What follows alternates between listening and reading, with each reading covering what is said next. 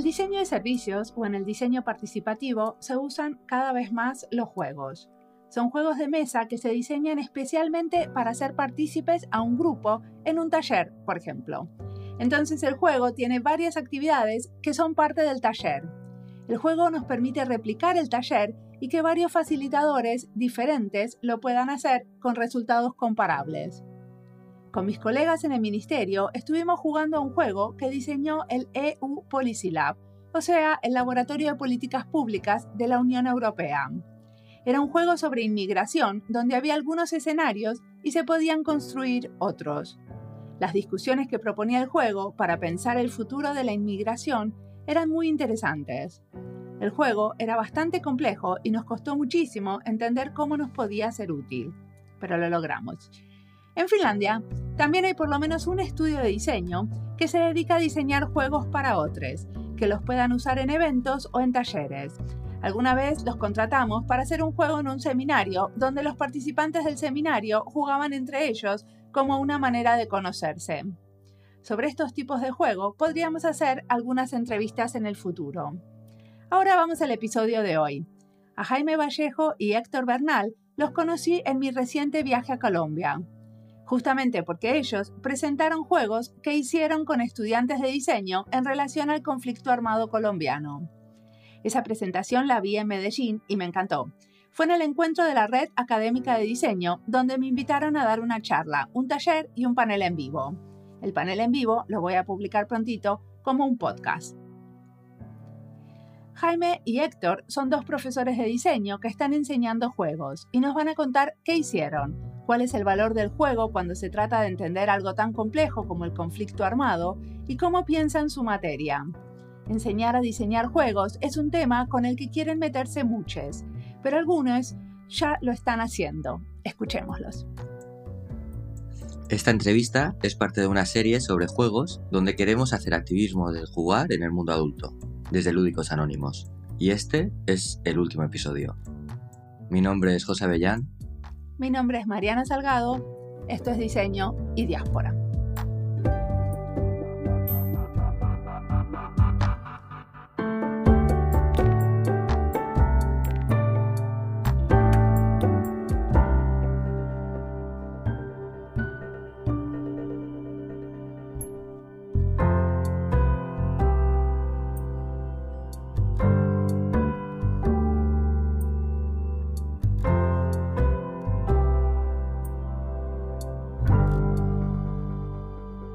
Bueno, eh, me presento, mi nombre es Héctor Bernal, yo soy docente de la Universidad Antonio Nariño acá en la ciudad de Bogotá, en Colombia.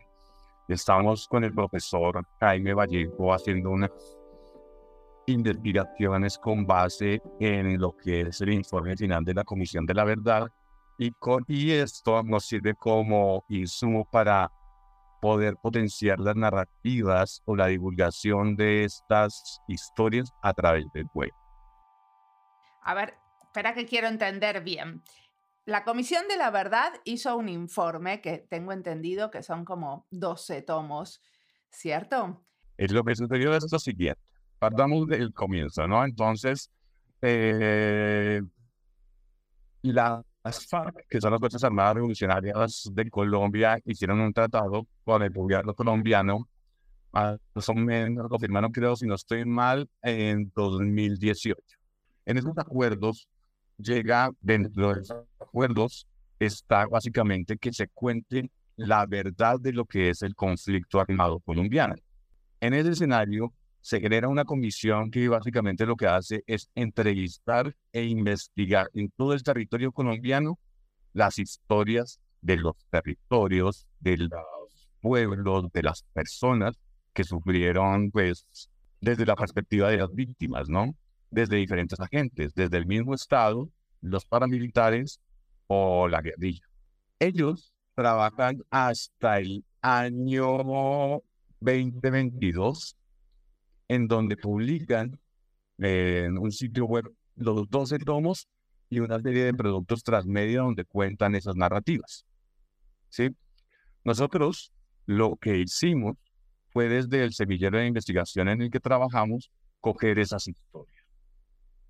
Y esas historias las trabajamos desde el aula en un laboratorio creativo que específicamente es sobre transmedia y un laboratorio creativo que es de diseño de información. Y a partir de ahí, tomando esas narrativas, hacemos que los y las estudiantes empiecen a indagar desde su perspectiva lo que pueden coger desde su propio lugar para interpretarlo que bien, porque también esa es una cuestión de reflexión del mismo, de los, y los estudiantes, para que puedan tomar historias con las cuales puedan sentirse identificados o identificadas. Y ahí es de donde surge la narrativa. Perfecto, entonces esto no fue un encargo, sino fue como la iniciativa de ustedes. Sí, eh, digamos que dentro del marco de la publicación del informe final, se empiezan a desarrollar actividades para llevar los resultados de estas historias a las escuelas, a las universidades y a la sociedad.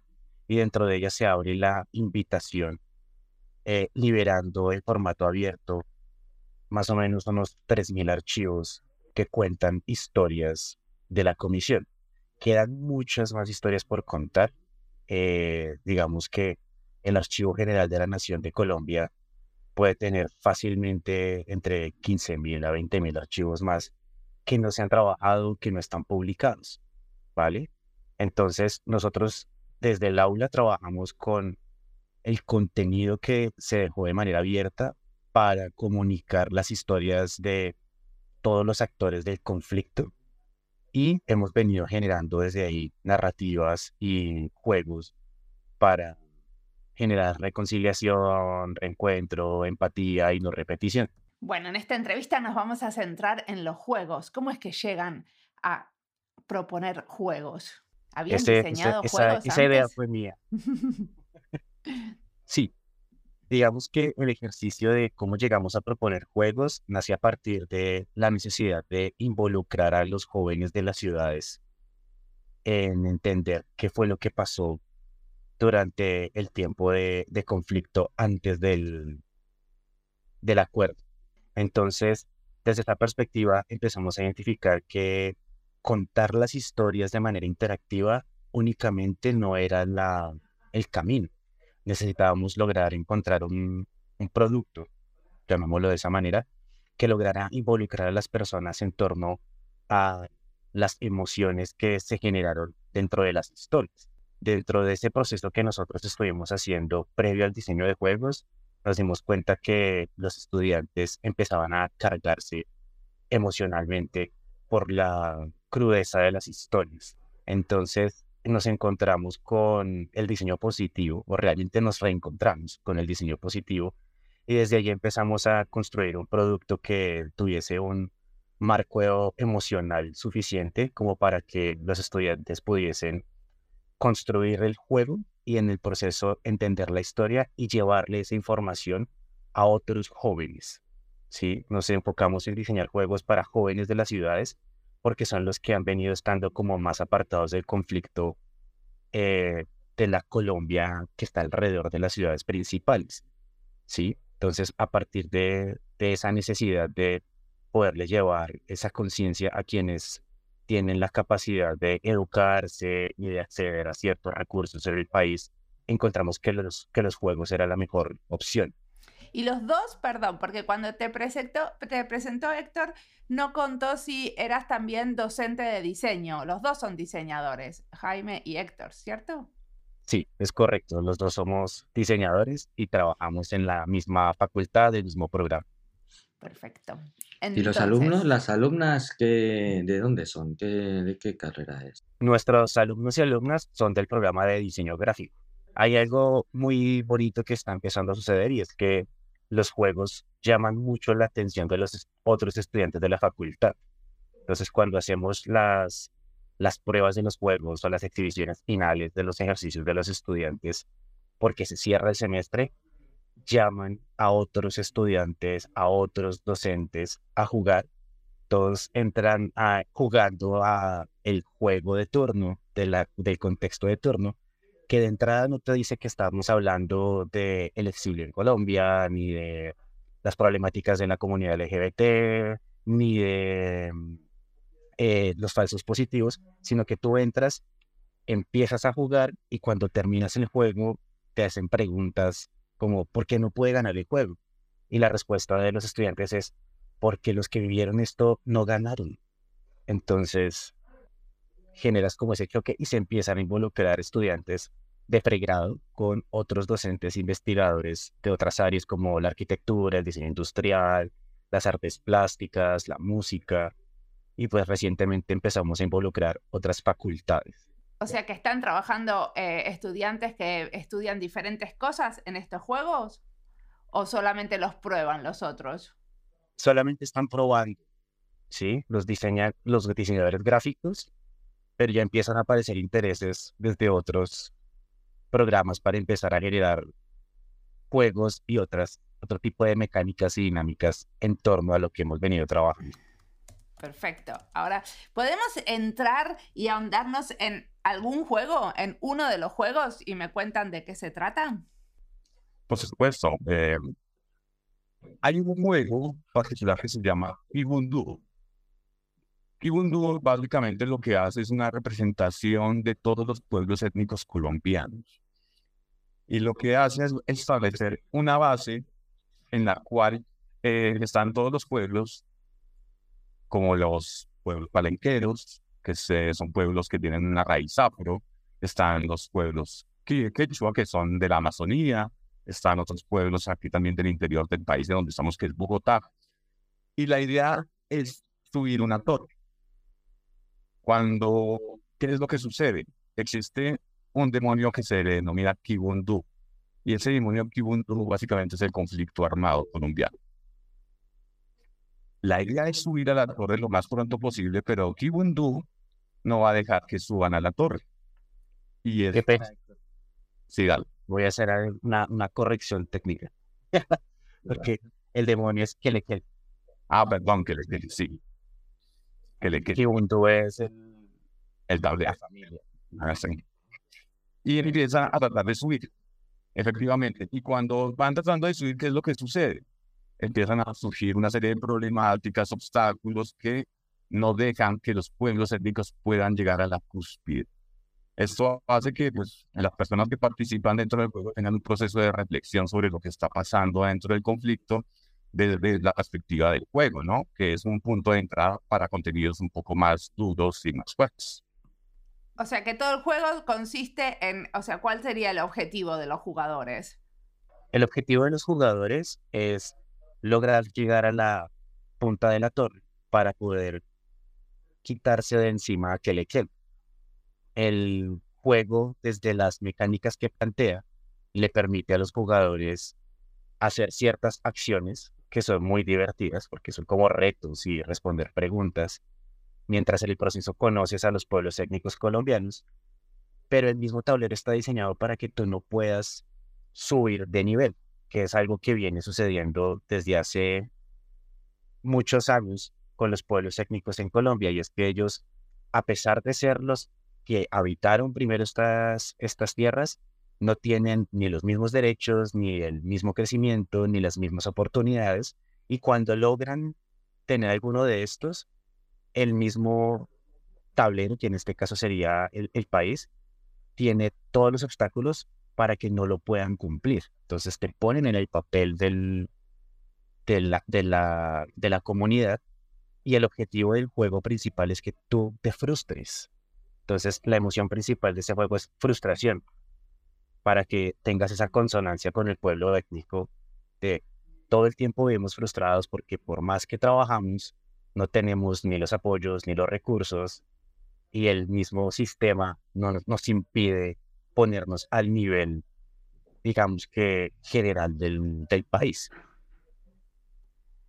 O sea, como que la idea es que después de jugar a este juego, de alguna manera eh, tengan más simpatía por este, por este pueblo étnico o por la cuestión étnica en general y por estas comunidades y que eh, cuando vayan a votar, por ejemplo, entonces ahí sí eh, tengan la posibilidad de votar un partido que eh, les dé más em, posibilidades a estas comunidades. ¿Entiendo bien?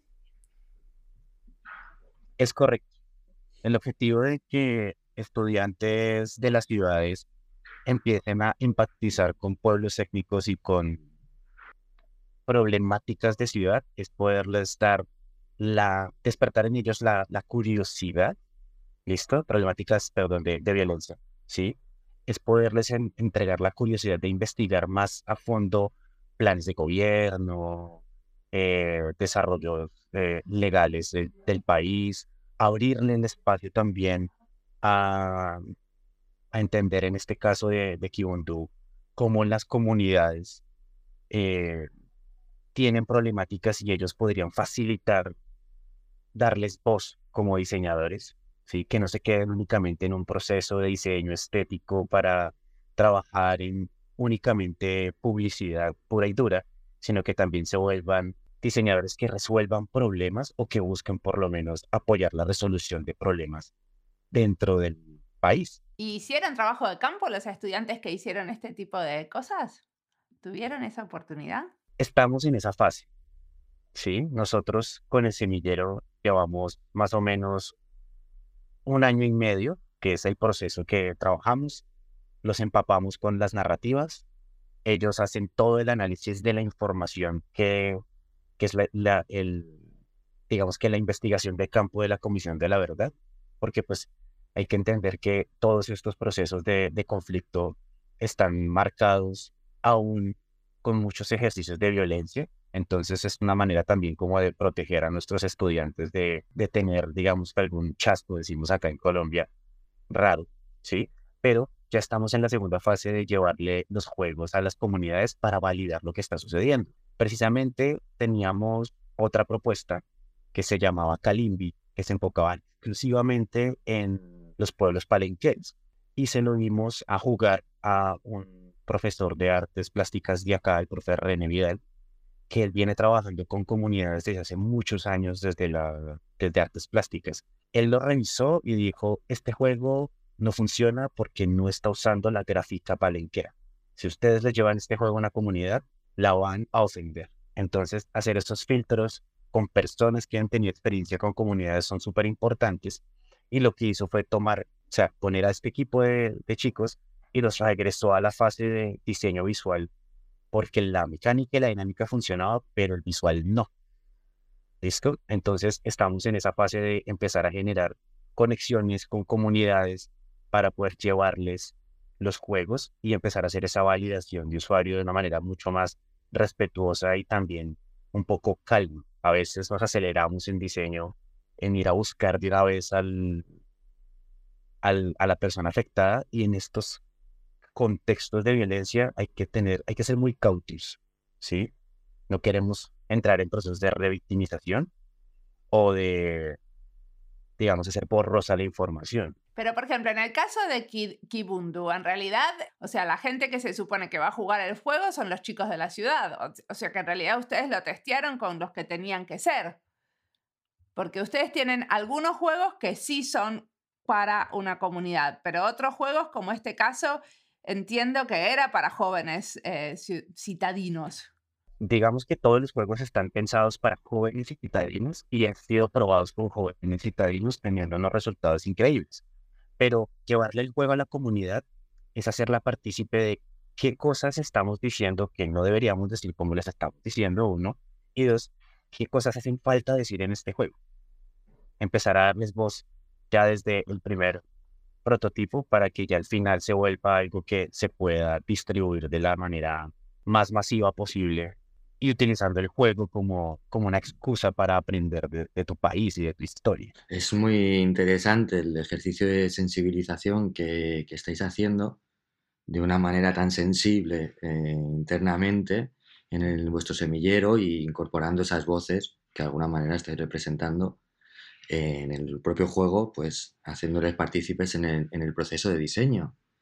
También me, interesa muchísimo esta sensación de frustración, de no poder ganar, y de no solo no poder ganar, sino haber soñado algo que ibas a poder hacer pero no pudiste hacer, ¿no? Representado en el juego y escuchando en los dos ejemplos que habéis puesto, que me parece muy, muy clave eh, que hayáis elegido esos temas para este primer acercamiento a la cantidad de información que se está generando de 3.000 archivos, más los 15.000, 20.000 que todavía no están publicados, Eh, bueno, mm, enhorabuena y, gracias por, por, este tipo de proyectos. Yo os quería preguntar, eh, bueno, un montón de cosas, desde el diseño. Em, lo primero, antes hablaste, Jaime, de diseño positivo. ¿Puedes explicarnos un poquito más? Sí, claro que sí. Hagamos una pequeña narrativa para que esto sea más sencillo. Yo me encuentro con el diseño positivo por casualidad, buscando una nueva lectura. Sí, encuentro un libro que se llama Diseño Positivo, Guía de Referencia.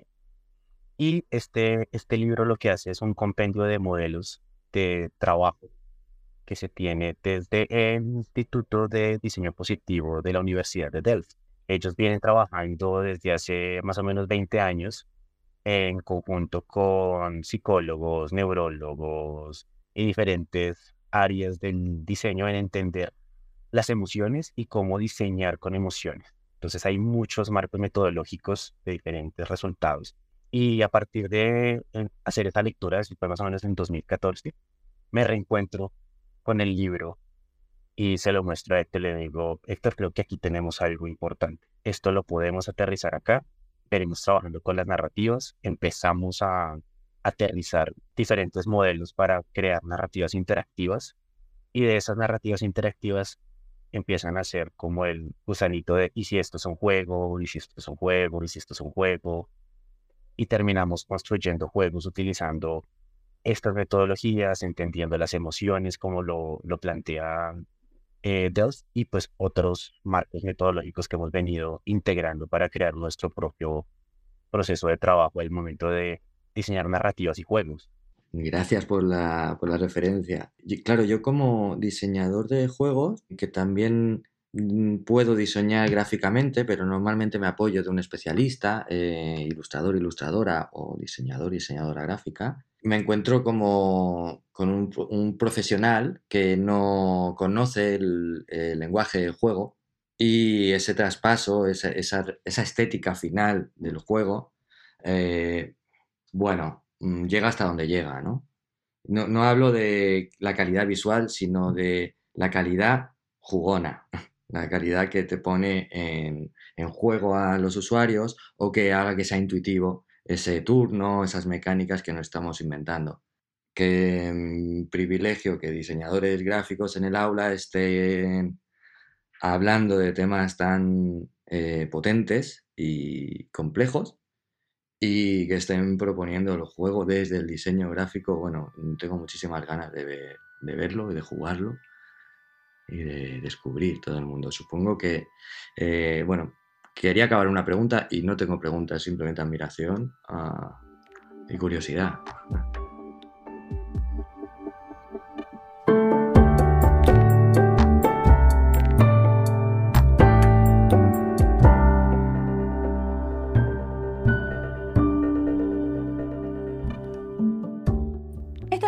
Parte de las listas Juegos y Diseño, Educación en Diseño y Colombia y Diseño. También la podría agregar a la lista Paz y Diseño. ¿Enseñaste alguna vez a diseñar juegos, José? ¿Cómo es para vos? Bueno, yo lo he hecho en algunos talleres de corta duración y creo que tener un alumnado durante todo un cuatrimestre seguido me parece una oportunidad muy buena que Jaime y Héctor están sacándole mucho juego. Y cuando diseño un juego, em, Normalmente suelo tener cerca a una persona que sea especialista en el contenido que queramos tratar, porque yo no sé de todo. Y para mí es un proceso muy interesante y muy divertido, porque es como armar un puzzle con variantes, que si una pieza se modifica, cambia total o parcialmente el puzzle entero, todo el sistema. Es encontrar un equilibrio entre los comportamientos deseados que queremos que tengan las personas mientras están jugando y después del propio juego y que sea divertido y significativo para esa comunidad.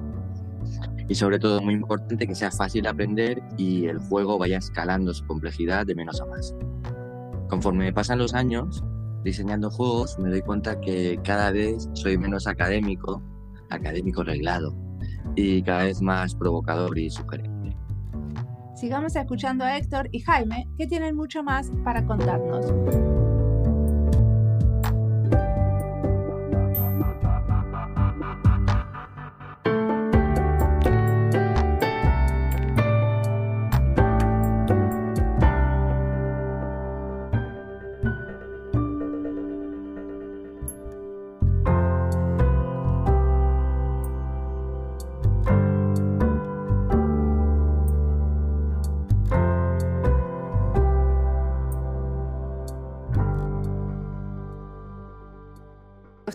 Tuvieron que enseñar a sus estudiantes eh, teoría del juego, ¿cierto? Les tuvieron que enseñar, ¿nos cuentan de esa parte? ¿Cómo se le enseña a diseñadores sobre eso?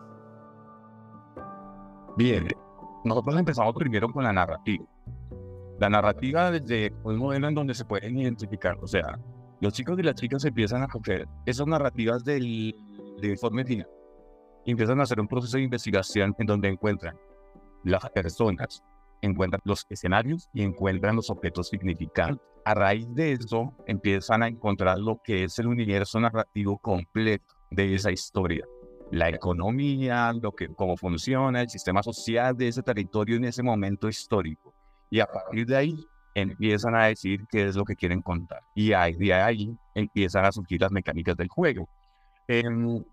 nosotros estamos trabajando con una taxonomía de la gamificación que es realizada por Armando Maciel Toda, que es brasileño, y él básicamente lo que encuentra son cinco dimensiones.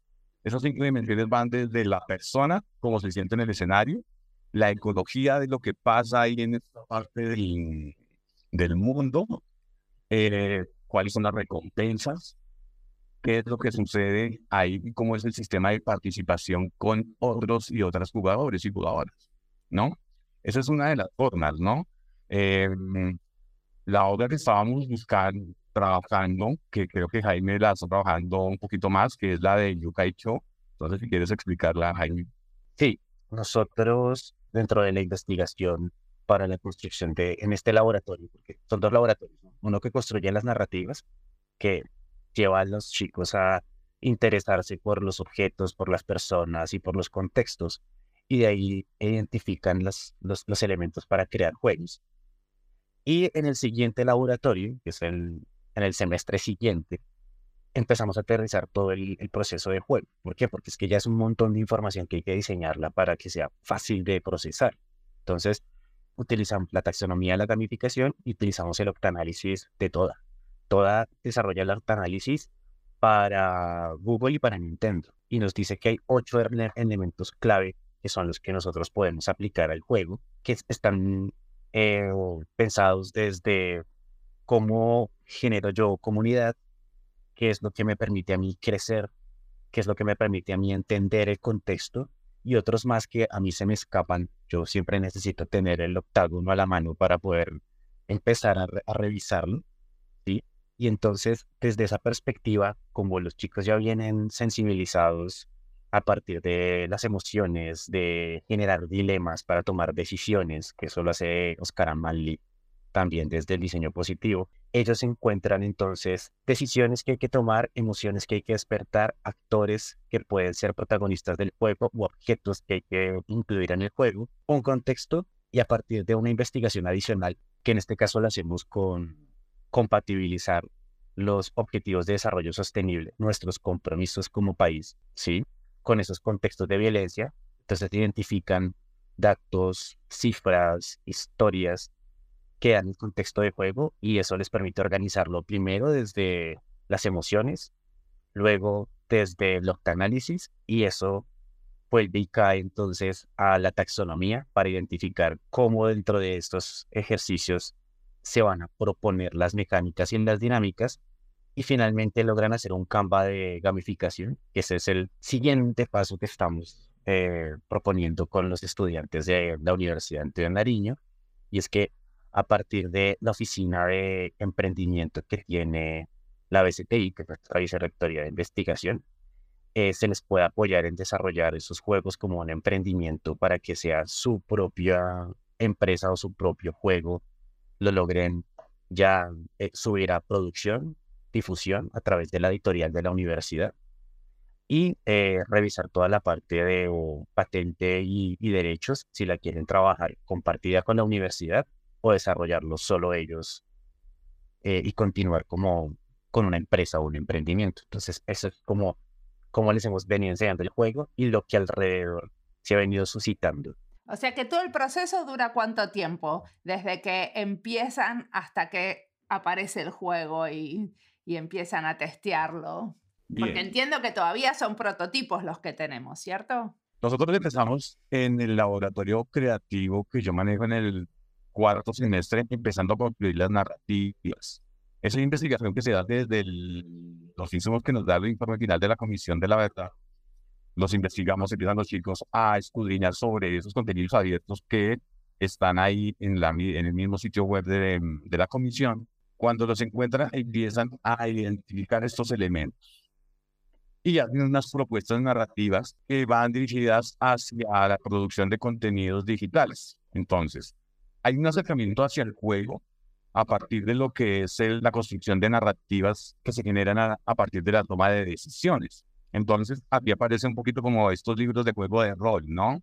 Entonces, ¿qué pasa si yo como usuario llego a una experiencia en la que me permiten tomar decisiones? ¿Qué es lo que pasa si yo voy hacia la derecha o hacia la izquierda? ¿Qué pasa si yo, como víctima de el asedio de un grupo armado, decido quedarme, decido irme? ¿sí? Entonces, empiezan a generar estas narrativas con una serie de finales que pueden ser diferentes para que el usuario tenga una experiencia totalmente diferente a la de otro u otra. ¿Sí? De ahí, cuando ya construyen esa narrativa, tienen la identificación de todos esos elementos del universo narrativo pasan al otro laboratorio, que es el laboratorio donde está Jaime, y empiezan a hacer una selección un poquito más puntual sobre unos temas grandes, ¿no, Jaime? O sea que esto puede terminar, estas narrativas pueden terminar en un juego, pero pueden terminar en otra cosa también. O sea, no es, o sea, no es una materia sobre juegos. Exactamente, no es, no es una materia sobre juegos, es una materia sobre diseñar información. Solo que en el proyecto final yo les digo, propónganlo en un juego. Hay juegos que terminan siendo simplemente un ejercicio de clase y no avanzan de allí, y hay otros que sí empiezan a crecer. Entonces, en el primer laboratorio estamos trabajando más o menos entre cuatro a seis meses, ¿sí? Que es lo que duran los semestres académicos acá. Entonces, para, el, para este momento nosotros tenemos calculado que sea más o menos entre un año y medio a un año y ocho meses tener listo un juego desde las narrativas, desde el aterrizaje del primer prototipo hasta tenerlo ya finalizado para poderlo eh, reproducir ampliamente. ¿Listo? Eh, hay que revisar todo el tema de, patentes y de derechos de autor, sobre todo desde la parte del diseño, que es un tiempo que, que tenemos allí que puede ser muy fluctuante pero es más o menos es el tiempo que nosotros estamos trabajando con los juegos que primero prometen, segundo tienen un equipo comprometido, que los juegos no son entre dos o tres, son juegos con, hechos por un equipo de estudiantes que ahí entran otras dinámicas a trabajar. ¿Listo? Entonces es más o menos ese es el tiempo que nosotros eh, le hemos venido determinando porque ya yo creo que eh, iniciando el próximo año tendríamos unos juegos ya listos para, para salir. Y Jaime, cuando dices que el trabajo final es un juego, eh, ¿te refieres a un juego de mesa? Ese es el objetivo, es un juego de mesa. Ya varios de estos juegos de mesa están pensando en volverse juegos digitales, juegos de video o juegos de para, para equipos, eh, prefiero para PC o para, para consola, digamos que para consola, no, sino más como para PC y para celular. Eso es lo que se vienen proyectando, que es ya el segundo paso que hacen ellos como estudiantes y que se, se siguen vinculando en semillero. Eso es otra cosa que nos, que nos tiene bastante contentos. es que... A ver, ¿me explicas lo del semillero? ¿Cuál es la diferencia que esto surja en un semillero o en una materia de la facultad? ¿Qué es un semillero? Bueno, nosotros trabajamos en semilleros de investigación, que son espacios en los cuales tenemos problemáticas que queremos solucionar, ¿verdad? El profesor Héctor y yo planteamos un semillero que se llama DAF. ¿Listo? Entonces ya en Lutica nos cuenta qué es DAF y cómo se estructura. Pero nosotros hacemos la invitación a los estudiantes que están en nuestros laboratorios a aprender lo que hemos investigado. Entonces, durante los dos laboratorios ellos hacen parte del semillero. ¿Vale? Y cuando terminan ese año de trabajo con nosotros cada semestre, ellos toman la decisión de continuar investigando o de seguir su plan académico sin estar vinculados al semillero. Entonces es un espacio abierto a los estudiantes en el que desde el aula los involucramos cuando terminan nuestro, sus procesos de aprendizaje en nuestros espacios académicos, deciden si continuar investigando o no. Y eh, hasta el momento hemos tenido un resultado increíble, la verdad, porque los chicos del, del, del, primer grupo que sale este año de trabajo eh, eran 22 y se vincularon 18. Dijeron, queremos seguir investigando en esto, queremos seguir enseñando juegos, queremos seguir hablando de la comisión. Y eso es muy bonito porque quiere decir que estamos logrando un poco el objetivo y es tener diseñadoras que le den voz a esto. Pero cuando ustedes dicen investigar, también quiere decir que algunos de ellos cobran algo por hacer esta investigación o es todo trabajo voluntario? Esto es trabajo voluntario, ¿listo? Porque está en el marco del ejercicio eh, académico, al ser un semillero de investigación en pregrado, ¿listo? Entonces, lo que hemos buscado nosotros desde la vinculación con el área de emprendimiento es encontrar esos apoyos económicos para que ellos empiecen a investigar y a ser jóvenes investigadores, se llama la figura. Entonces, recientemente este año hubo una convocatoria en la que se hizo solicitud de un joven investigador, un investigador pago por la universidad y con otros recursos para seguir trabajando desde otro proyecto en el que estoy vinculado y un estudiante del semillero quedó vinculado. Entonces, esto para nosotros es un precedente en el programa porque nos permite entonces empezar a vincular no de a uno, sino a varios para investigar y eh, también nos permite conectarlos con el área de emprendimiento para que empiecen a buscar los recursos y ese trabajo de un año tenga ya frutos para ellos. Ok, ¿y de estos semilleros también participan egresados o gente de la industria o investigadores em, independientes o es, o sea, o es un espacio solamente de los profesores y los estudiantes? En estos momentos, el semillero únicamente está, está integrado por estudiantes que son los partícipes de las materias. Pero acá, y obviamente pues, nosotros somos profesores, pero lo interesante es que nosotros estamos haciendo partícipes a los estudiantes desde el semillero, pero ellos a la vez investigan desde el aula. No hay una separación entre de lo que sucede en el aula como espacio académico y lo que hacemos como investigación. ¿Sí? Lo que hacemos es integrar todos los elementos para que haya una producción muchísimo más coordinada frente a lo que se está realizando y estamos en esa búsqueda. Una de las cosas que nosotros estamos buscando es esa integración, por ejemplo, con el Archivo General de la Nación, que ya tenemos los contactos y ya estamos haciendo como Em, esas conversaciones para que podamos nosotros y, los, y las estudiantes poder llegar allá al Archivo General de la Nación, porque es que allá no se puede llegar como cualquier investigador, sino que necesitamos unos permisos especiales, porque hay una serie de objetos, hay una serie de figuras, documentos que son muy importantes y no podemos tener acceso directo. Entonces, si tenemos ya acceso a esto que está sucediendo, que es una entidad estatal, que es documental, ya tendríamos participación desde lo que es esa figura que integrada de lo que nosotros llamamos extensión para poder ya tener un impacto mayor dentro de otros escenarios. Digamos como que hasta el momento las personas que conocen o los estudiantes y las estudiantes hasta ahora están las que los mayorcitos están como en el sexto semestre. Entonces, todavía estamos en ese proceso de conseguir vinculación con otras instancias que nos multipliquen la experiencia que estamos tratando de dar a conocer, ¿no?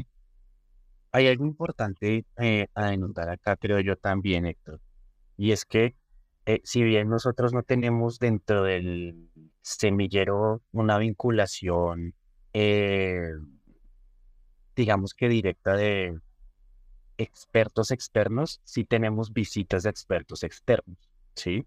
Eso nos lo ha permitido a nosotros la participación en eventos académicos de redes, ¿sí?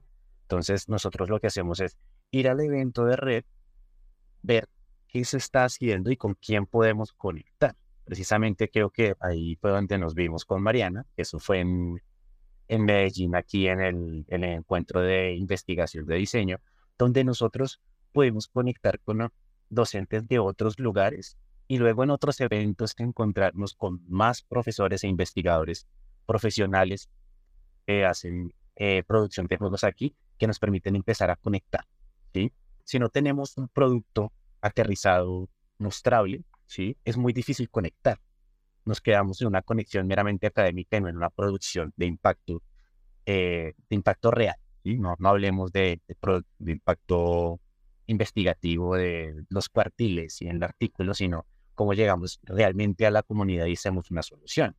Entonces, recientemente estuvimos hablando con el equipo de Nodos Transmedia, que es un proyecto que sucede acá en Colombia, de dos profesores de la Universidad Javeriana que vienen haciendo una recopilación de todos los proyectos y de las narrativas transmedia que se hacen desde Colombia. Y las tienen clasificadas y cuando vas tú a violencia encuentras un montón, ¿vale? Y hay una sección de juegos.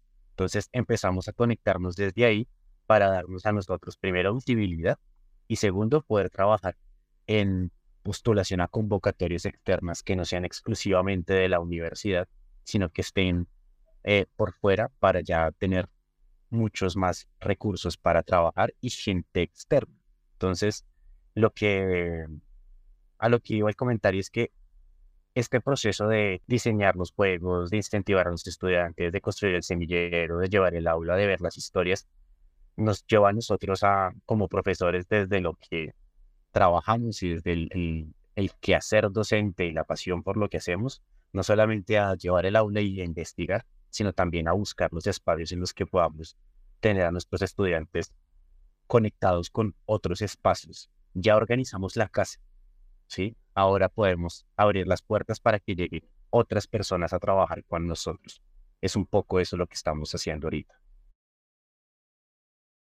Y sobre juegos eh, de mesa o digitales o los que os vengan a la mente, ¿tenéis alguno de referencia que bien porque trate temas parecidos o bien porque la sensación, la experiencia de, de la persona jugadora final sea, bueno, que referencia para vosotros? Concretamente, ¿qué juegos admiran? Hmm, si tienen juegos de referencia, ¿no?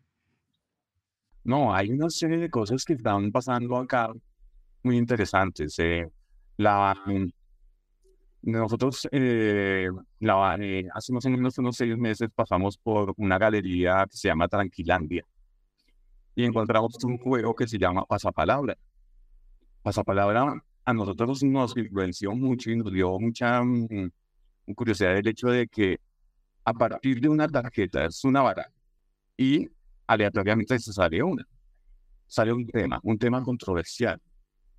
Cualquiera, no sé. ¿Qué opinan sobre mm? tecnología e inteligencia artificial? Recuerdo muy bien que fue esto lo que Sí, y nosotros nos pusimos a, a jugar entre los mismos profesores y se generó una discusión supremamente extensa y profunda sobre el tema que salió de una cuestión supremamente pequeñita, de una carta, de una frase. Y es más, en un momento que salimos en grupo los profesores, los profesores, profesoras y una profesora de odontología nos escuchar y empieza a participar de la discusión. Entonces hay una cuestión comunitaria a partir del juego que se genera solamente por el hecho de algo tan sencillo de compartir una frase y una baraja, ¿no?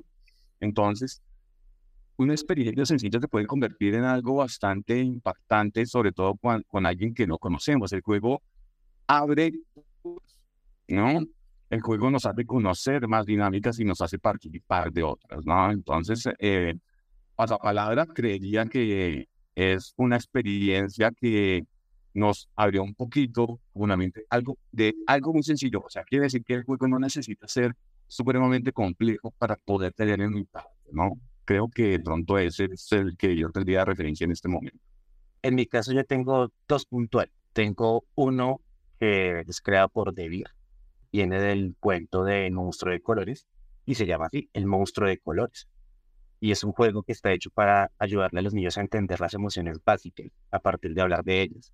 Y a pesar de ser un juego para niños, cuando lo jugamos los adultos, es un juego que mueve muchas fibras lo he jugado con estudiantes, lo he jugado con mi familia, lo he jugado con profesores y con profesoras y terminamos un poco eh, afectados. Lloramos un poco al entender un momento en el que he sentido mucha tristeza o miedo o rabia. Sí, es la, la mecánica básica. Este y digamos que desde un poco más desde la complejidad de los juegos y ya para pasar el rato, hay uno que se llama eh, Kings of New York y es un juego de conquistar una ciudad y tienes unos dados y unas tarjetas y es una cosa así súper divertida. Entonces yo tendría esas dos referencias de juegos así bien interesantes. Perfecto. ¿Y qué nos recomiendan eh, leer, escuchar, eh, mirar, aparte de, jugar a estos juegos?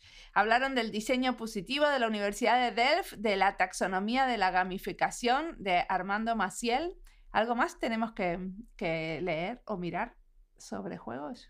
A mí me parecía importantísimo desde la parte narrativa mirar un autor que es Peter von Stackelberg. Ese señor, Peter von Stackelberg, genera desde permite hacer una investigación desde la narrativa, ¿no? Desde lo que nosotros estamos haciendo con esta cuestión del conflicto armado y nos ha permitido reconocer cuáles son los elementos de cada una de estas narrativas de una manera muy, muy profunda. Sí, eh, él trabaja un modelo que se llama Storyboard Participant Model y también tiene una obra que yo estoy leyendo en estos momentos que se llama, se me perdió aquí el nombrecito, se llama Story Idea Creation and Concept Design. Y básicamente lo que hace es desglosar todos los elementos narrativos de una forma muy minuciosa para reconocerlos. Y yo creería que ese es un punto de partida importantísimo para poder generar esta experiencia de juego. Yo tengo un libro que, si bien no habla de juego propiamente, es un libro que me ha ayudado muchísimo a la construcción de mecánicas y de dinámicas gamificadas. Es un libro que a mí me ha costado leer por ser diseñador. Es un libro escrito por un neuropsicólogo, si no estoy mal, él se llama El, El Goldberg y el libro se llama Creatividad. Entonces, te empieza a explicar desde la ciencia cómo funciona el cerebro y cómo se hacen las conexiones, desmitificándote un montón de cosas de la manera más tranquila y suave que se pueda hablar desde la neurociencia, ¿no?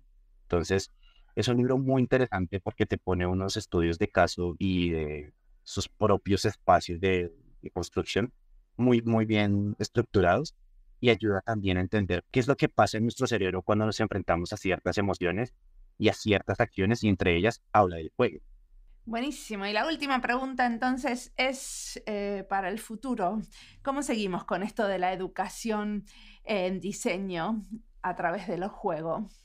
¿Qué les gustaría yo creo que hay una cuestión que yo estoy trabajando en otra universidad, en la Universidad Pontificia Boliviana, y es el hecho de generar experiencias inmersivas ramificables en el, en el aula.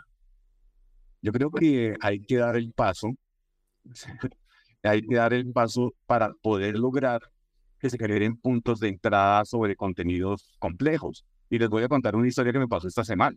Llega mi hijo y me escribe por WhatsApp papá, lo que pasa es que quiero leer la comedia. Y yo, perdón, es un chico de 20 años, ¿sí? O sea, para que me diga que, va, que, va a leer un poema renacentista, supremamente grueso y toda esta cuestión. Le decía, pues, no, dale, que, pero dime la razón por la cual quieres hacer.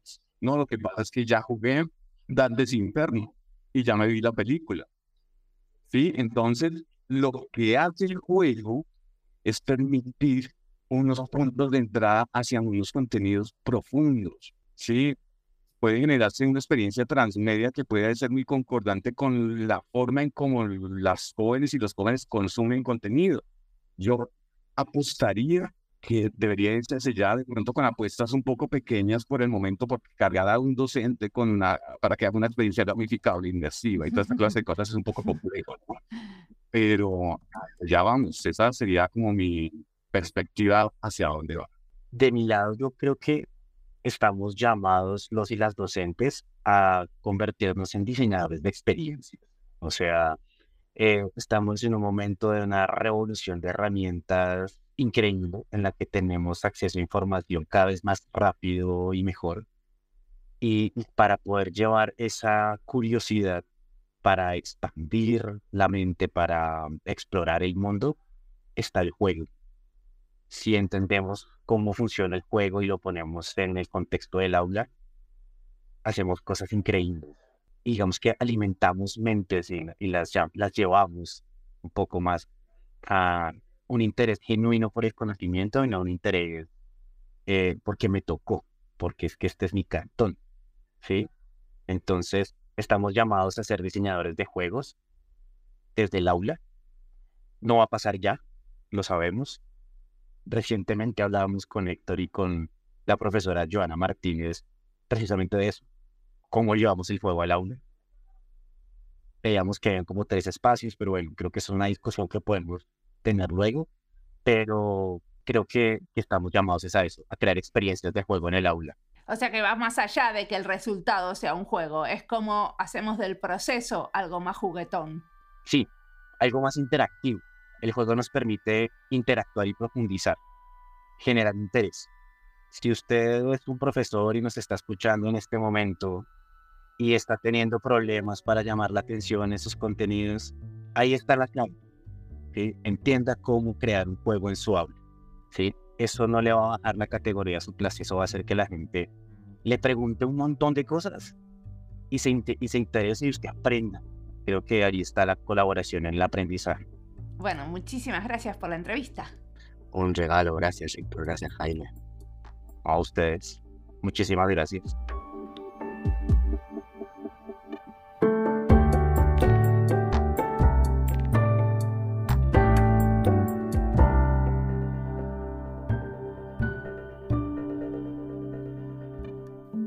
Serie hablamos con participantes de una serie de encuentros sobre el jugar, con una embajadora del juego que diseña y produce juegos, con arquitectos que diseñan espacios públicos lúdicos y lo hacen de manera lúdica, con un mago del juego que nos contó sobre escape rooms y otras formas de jugar.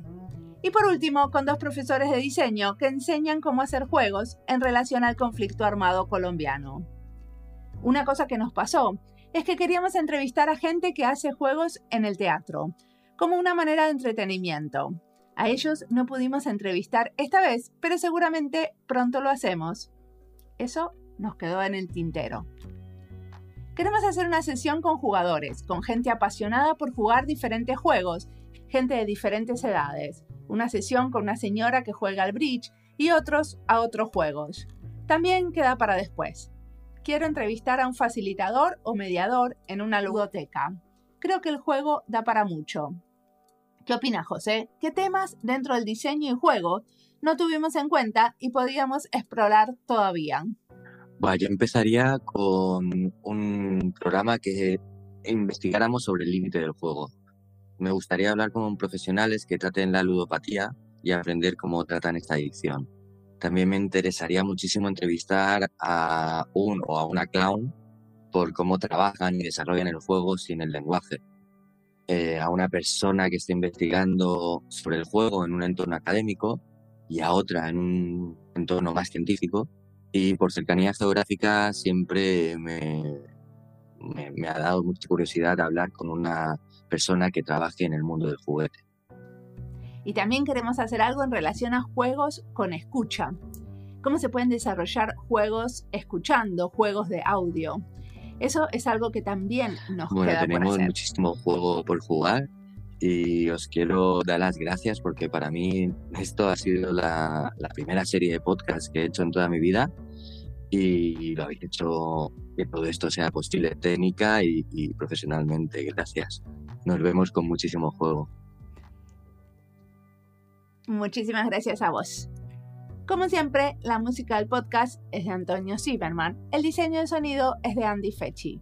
Esta serie forma parte de Lúdicos Anónimos, un proyecto de Ciudad de la Sombra financiado por la Concejalía de Cultura del Ayuntamiento de Alicante. Este podcast está publicado con licencia creativa común con atribuciones. Esto fue Diseño y Diáspora. Pueden seguirnos en nuestras redes sociales en YouTube, Instagram, LinkedIn y X o ex Twitter o visitar nuestra página web disenoydiaspora.org. No olviden recomendarnos, nos escuchamos en la próxima.